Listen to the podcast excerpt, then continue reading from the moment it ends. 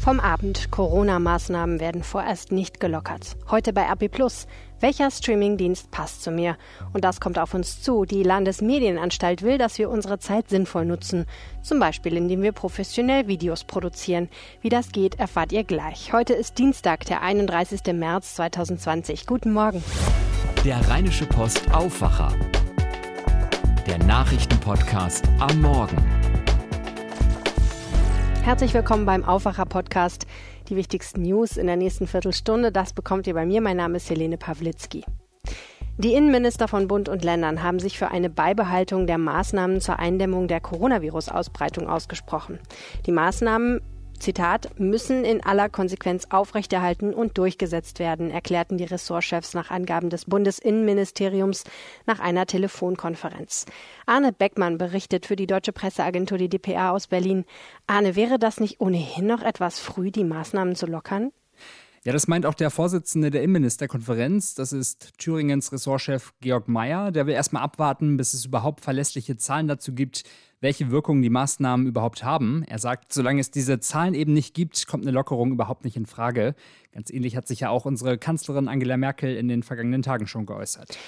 Hierzulande also erstmal keine Lockerung. Anders sieht es ja aus bei unseren Nachbarn in Dänemark.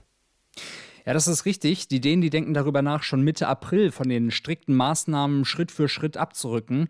Denn da sieht es wohl ganz gut aus. Dänemark hat ja recht zügig reagiert auf die Ausbreitung des Coronavirus und hat dann die Grenze nach Deutschland dicht gemacht. Außerdem wurden dort recht flott die Schulen, Kindergärten, Restaurants, Cafés, Theater und so weiter geschlossen. Und das macht sich jetzt positiv bemerkbar, sagt die dänische Ministerpräsidentin Frederiksen. Die sagt, das Virus breitet sich langsamer aus als befürchtet. Dort waren bis zum Abend rund 2500 Corona-Fälle bestätigt. Und das sei ein Zeichen für vorsichtigen Optimismus, sagt sie. In Deutschland gibt es natürlich deutlich mehr Infizierte. Stand gestern Abend gab es 62.526 Fälle und zunehmend sind Altenheime betroffen. Patientenschützer schlagen Alarm. Was genau fordern die? Ja, die wollen, dass in den Heimen ganz gezielt getestet wird. Also wenn ein Bewohner in einem Heim neu aufgenommen wird, dann soll der erstmal isoliert werden, bevor der dann in Kontakt mit anderen Bewohnern kommt. Und auch das Pflegepersonal soll stärker unter die Lupe genommen werden. Also wenn eine Pflegerin oder ein Pfleger auch nur einen grippalen Infekt hat, dann soll auf Corona getestet werden. Das fordert die Deutsche Stiftung Patientenschutz. So sollen eben die rund 800.000 Menschen in Alten- und Pflegeheimen besser geschützt werden, damit die Zahl der Toten dort jetzt nicht noch weiter nach oben schießt. 50 Menschen sollen in Alten- und Pflegeheimen schon gestorben sein. Zum Schutze der Allgemeinheit sind auch Apps fürs Handy im Gespräch. Was soll das denn? Wie sollen die funktionieren? Da ist die Idee, dass sich möglichst viele Bürger ganz freiwillig eine App herunterladen. Wenn sich zwei Personen dann treffen, die diese App auf ihrem Handy haben, dann wird das dort automatisch vermerkt.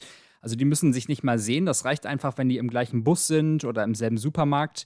Und wenn jetzt einer von denen irgendwann mal positiv getestet wird, dann werden alle anderen auf dieser internen Liste vom Handy informiert. Achtung, du warst mal in der Nähe von einem Corona-Patienten.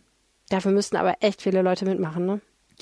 Ja, und genau da sehen Kritiker das große Problem. Infektionsketten, die lassen sich eben nur gut nachverfolgen, wenn wirklich viele Menschen eine solche App nutzen. Und ich könnte mir vorstellen, dass da der ein oder andere Bedenken hat, sich sowas zu installieren. Auch wenn FDP-Chef Lindner verspricht, als Befürworter, dass Datenschutz und Gesundheitsschutz kein Widerspruch sind. Äh, ein mulmiges Gefühl werden einige wohl doch haben, wenn das Handy ein Bewegungsprofil erstellt und sich eben merkt, wen man wann wo getroffen hat. Vielen Dank, Arne Beckmann von der Deutschen Presseagentur.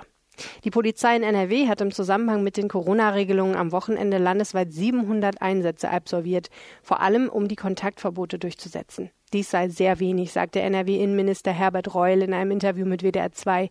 Zitat, es ist eindrucksvoll, wie diszipliniert die Menschen sind. 95 Prozent akzeptieren das Kontaktverbot.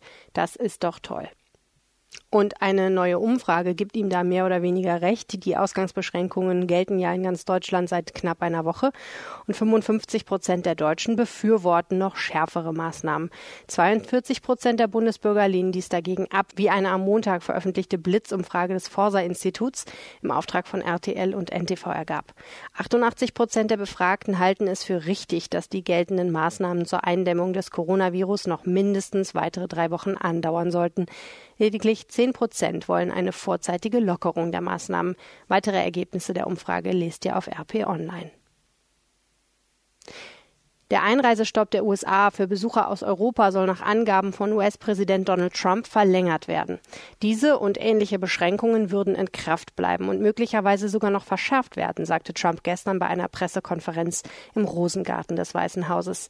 Er ließ offen, bis wann der Einreisestopp, der eigentlich Mitte April auslaufen sollte, andauern soll. Die USA sind gemessen an der Zahl der bestätigten Infektionen inzwischen weltweit am schwersten von der Coronavirus-Pandemie betroffen. Gestern erreichte ein Krankenhausschiff die Küste New Yorks, das besonders schwer betroffen ist. Es fasst 1000 Patienten. Hier sollen Menschen behandelt werden, die kein Corona haben, um Krankenhäuser New Yorks zu entlasten. Angesichts der Corona-Krise rechnen Investoren mit sinkenden Verkäufen und teils fallenden Preisen am Immobilienmarkt. Vom Optimismus zum Jahresende 2019 sei wenig geblieben, heißt es in einer Umfrage der Beratungsgesellschaft EY. Nur 16 Prozent der Investoren rechnen demnach mit steigenden Preisen für Häuser und Wohnungen in Deutschland in diesem Jahr. Vor drei Monaten hatten noch 55 Prozent Preisaufschläge erwartet. In vielen Supermärkten werden die Kunden schon darauf hingewiesen, Hamsterkäufe sind unnötig. Ob Milch, Klopapier oder Küchentücher, die Anzahl ist begrenzt, aber es ist immer noch genug da. Die Stadt Düsseldorf unterstützt die Händler nun mit einer neuen Allgemeinverfügung, die am Montagabend erlassen worden ist. Darin heißt es wörtlich, im Rahmen des zulässigen Handels dürfen Waren nur in einem haushaltsüblichen Umfang an eine Person herausgegeben werden. Solche Verfügungen haben zuvor schon Städte wie Duisburg erlassen. Die Vergabe des Ingeborg-Bachmann-Preises war aufgrund der Coronavirus-Pandemie zunächst abgesagt worden. Nun wird die Literaturauszeichnung doch vergeben. Unter dem Arbeitstitel Bachmann-Preis Digital werde der österreichische Rundfunk ORF in den kommenden Tagen das Konzept eines digitalen Bachmann-Preises ausarbeiten, teilte der öffentlich-rechtliche Sender mit. Die Tage der deutschsprachigen Literatur würden ins Internet verlagert. Dazu würden Schaltungen und digitale Lesungen in den gewohnten Preiskategorien benutzt, sodass der Grundgedanke der Veranstaltung gewahrt bleibe, sagte ORF-Intendant Alexander Wrabetz. Kanzlerin Angela Merkel kann immer mehr aufatmen. Auch bei ihrem dritten Test auf das Coronavirus ist keine Infektion festgestellt worden. Das teilte ein Regierungssprecher mit. Er ergänzte, die Bundeskanzlerin wird auch in den nächsten Tagen die Dienstgeschäfte aus ihrer häuslichen Quarantäne wahrnehmen.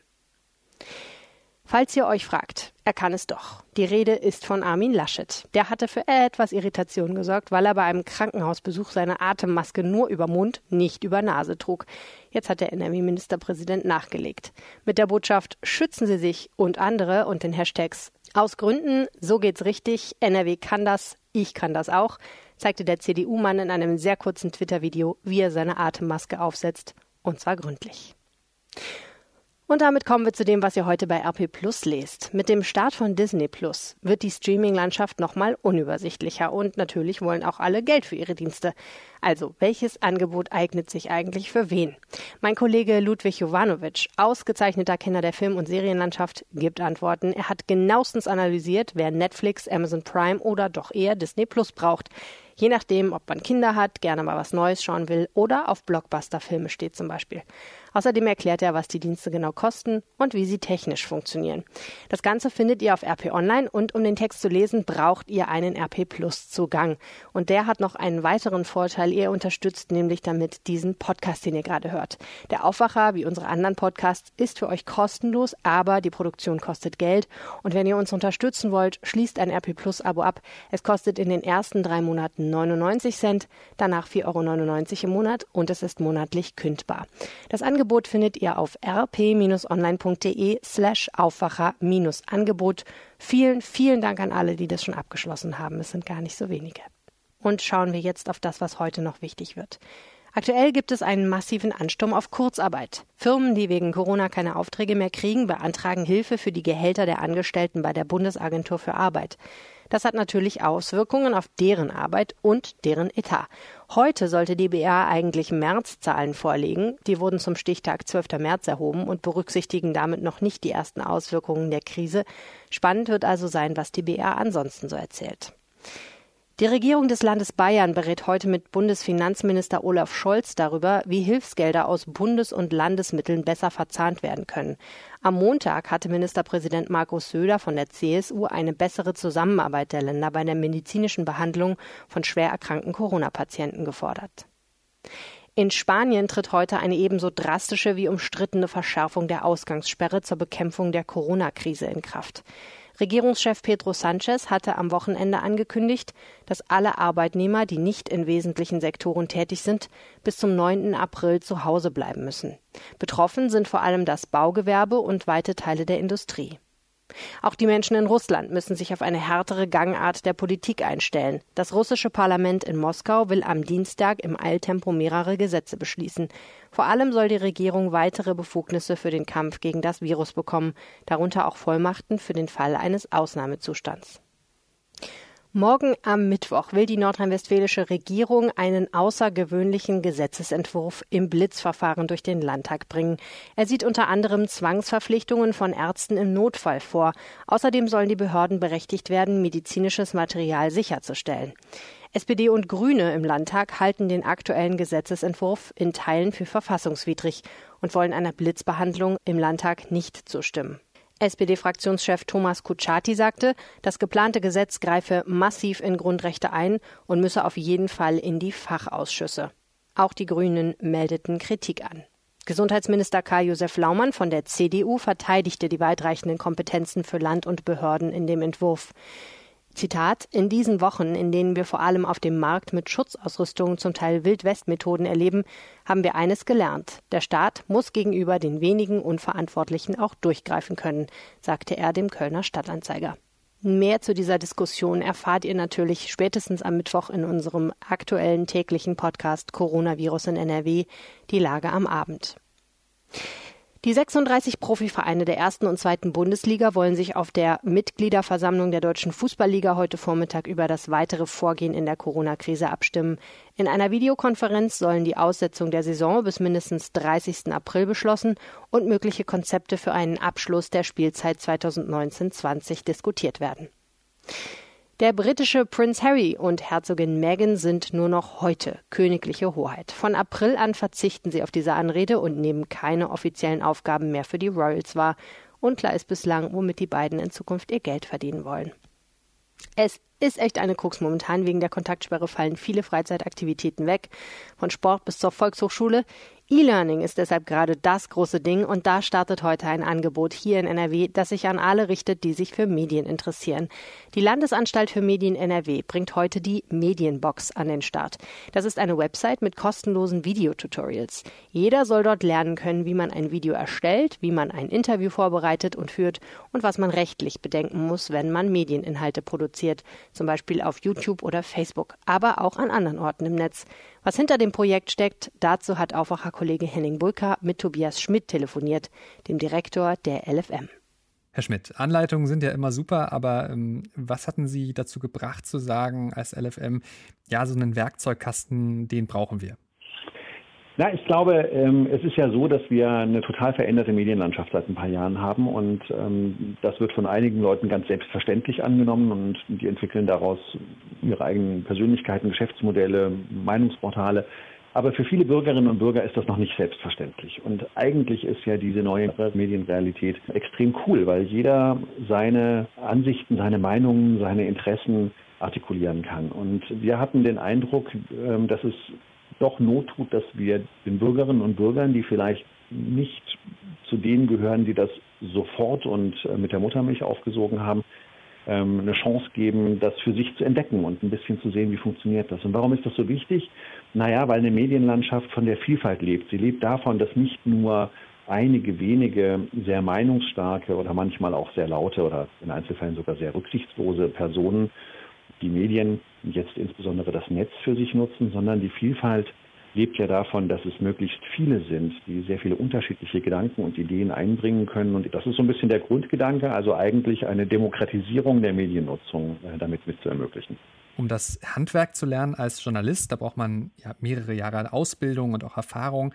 Jetzt gibt es diese Online-Kurse. Ich frage mal provokativ, soll damit jetzt jeder Journalist werden? Nein, natürlich nicht. Der Journalismus ähm, in seiner professionellen Form ist etwas, was in der Tat eine qualifizierte Ausbildung braucht und sehr viel Erfahrung braucht. Das kann die Medienbox auch nicht leisten, das will sie auch gar nicht. Das, was die Medienbox leisten will, ist, dass Bürger ihre Meinung artikulieren können und dass sie dafür eben auch die neuen Medien nutzen können. Jetzt gerade in der Corona-Krise, da erleben viele Medien ja, dass es ein großes Vertrauen gibt, das Menschen in unsere Berichterstattung haben. Klar, wir werden auch kritisch hinterfragt als Medien, was ja auch äh, sehr gut ist. Ähm, aber am Ende merkt man eben doch wirklich, ja, Medien sind ein echter Bezugspunkt für viele Menschen, gerade in so einer kritischen Phase. Welche Rolle spielen denn da Bürgermedien aus Ihrer Sicht und an die richtet sich ja dieses Angebot? Also zunächst ist vollkommen richtig, dass das wichtigste Element, äh, das wir jetzt fördern müssen, um eine Destabilisierung der demokratischen Gesellschaft zu vermeiden, ist das aktive Eintreten gegen jede Form von Desinformation. Und dafür gibt es drei Elemente, nämlich auf der einen Seite den professionellen Journalismus, der hier eine ganz entscheidende Rolle spielt. Es bedarf aber zweitens aufgeklärter Mediennutzer. Also die Bürgerinnen und Bürger, die Medien nutzen, müssen wissen, dass es die Gefahr gibt der Desinformation. Sie müssen ein Gespür dafür bekommen, haben, woran man die erkennen kann oder wie man möglicherweise, wenn man Zweifel hat, diese Informationen, die man bekommen hat, überprüft und sich eine gesunde Skepsis dabei behält, wenn man auf Informationen stößt. Und das dritte Element in der Tat ist sozusagen die bürgerliche Partizipation oder das, was wir traditionell Bürgermedien nennen, nämlich dass Bürgerinnen und Bürger, die am Ende immer das Korrektiv einer demokratischen Gesellschaft sind, selber in der Lage sind, sich zu bestimmten Dingen zu erklären und über den aktiven Umgang mit Medien natürlich auch lernen, was man dort manipulieren kann und was man falsch machen kann. Es ist ja viel einfacher zu verstehen, was es alles für Möglichkeiten gibt, Medien auch zu missbrauchen, wenn man sie selber mal aktiv benutzt hat. Also nicht nur als Nutzer, sondern auch als Macher. Viele kennen Bürgermedien wahrscheinlich so vom, äh, ja gerade in Nordrhein-Westfalen, vom, vom Bürgerfunk im Radio. Aber was sind denn jetzt heutzutage Bürgermedien aus Ihrer Sicht? YouTube, Podcasts? Von der Begrifflichkeit her kennt man die Bürgermedien in der Tat, äh, vor allen Dingen aus dem Bürgerfunk bei uns in Nordrhein-Westfalen ja ein sehr etabliertes Modell. Und in der Vergangenheit ging es ja vor allen Dingen darum, dass man den medialen Zugang von Bürgern, also nicht Profis, gewährleisten wollte. Und die größte Hürde daran war die Verbreitung. Denn Medien haben ja, wie wir uns erinnern, ist ja noch gar nicht so lange her, stattgefunden, eben im klassischen Radio, im klassischen Fernsehen oder im Printbereich. Und äh, dort war sozusagen die Fläche eingeschränkt. Es gab nicht unendlich viele Medien. Das war die Herausforderung in der Vergangenheit. Herausforderung jetzt ist, wie gehen wir damit um, dass es YouTube gibt, dass es Plattformen gibt, dass es Facebook gibt, dass wir all diese Dinge sozusagen nutzen können. Und da stellt man ja mal eines fest, es ist jetzt heutzutage keine Frage mehr, ob mein Inhalt noch verbreitet wird. Ich kann alles verbreiten lassen. Sondern die eigentliche Herausforderung ist jetzt, dass ich verstehe, wie muss mein Inhalt sein, damit er ankommt, damit ihn jemand versteht, damit ich die Botschaft, die ich übermitteln will, auch tatsächlich übermittelt bekomme. Und das ist das, was wir versuchen mit der Medienbox NRW zu ermöglichen, die ganz nebenbei noch einen charmanten Vorteil hat. Es ist natürlich auch viel weniger kompliziert als der Bürgerfunk und es macht extrem Spaß, es auszuprobieren. Tobias Schmidt, herzlichen Dank. Ich danke Ihnen. Und wenn ihr jetzt die Medienbox selbst ausprobieren wollt, das geht ab heute Vormittag, dann wird die Website online geschaltet. Die Adresse ist www.medienbox-nrw.de. Tja, und was wäre eine Corona-Berichterstattung ohne eine Nachricht über Klopapier? Eine innovative Idee dazu kommt aus Australien. Mein Kollege Tobi Jochheim weiß mehr. Nachricht von Tobi. Hey, ihr Lieben. Es ist schon drei Wochen her, aber es ist und bleibt der grandioseste Gag zur Corona-Krise. Und zwar hat äh, die australische Zeitung NT News für Northern Territory News in Darwin angesichts der Klopapierhamsterkäufe, die auch da unten sehr beliebt waren, einfach mal acht extra Seiten gedruckt, auf denen nichts drauf war, außer so gestrichelte Linien, damit man die Dinger schön feinsäuberlich zu Toilettenpapier zerschneiden kann. Wie gesagt, drei Wochen her, aber ich muss das immer noch verarbeiten. Tobias Jochheim mit der etwas anderen Corona-Nachricht. Wie gefällt euch das Format? Schreibt uns an aufwacher.rp-online.de. Und jetzt kommt noch das Wetter.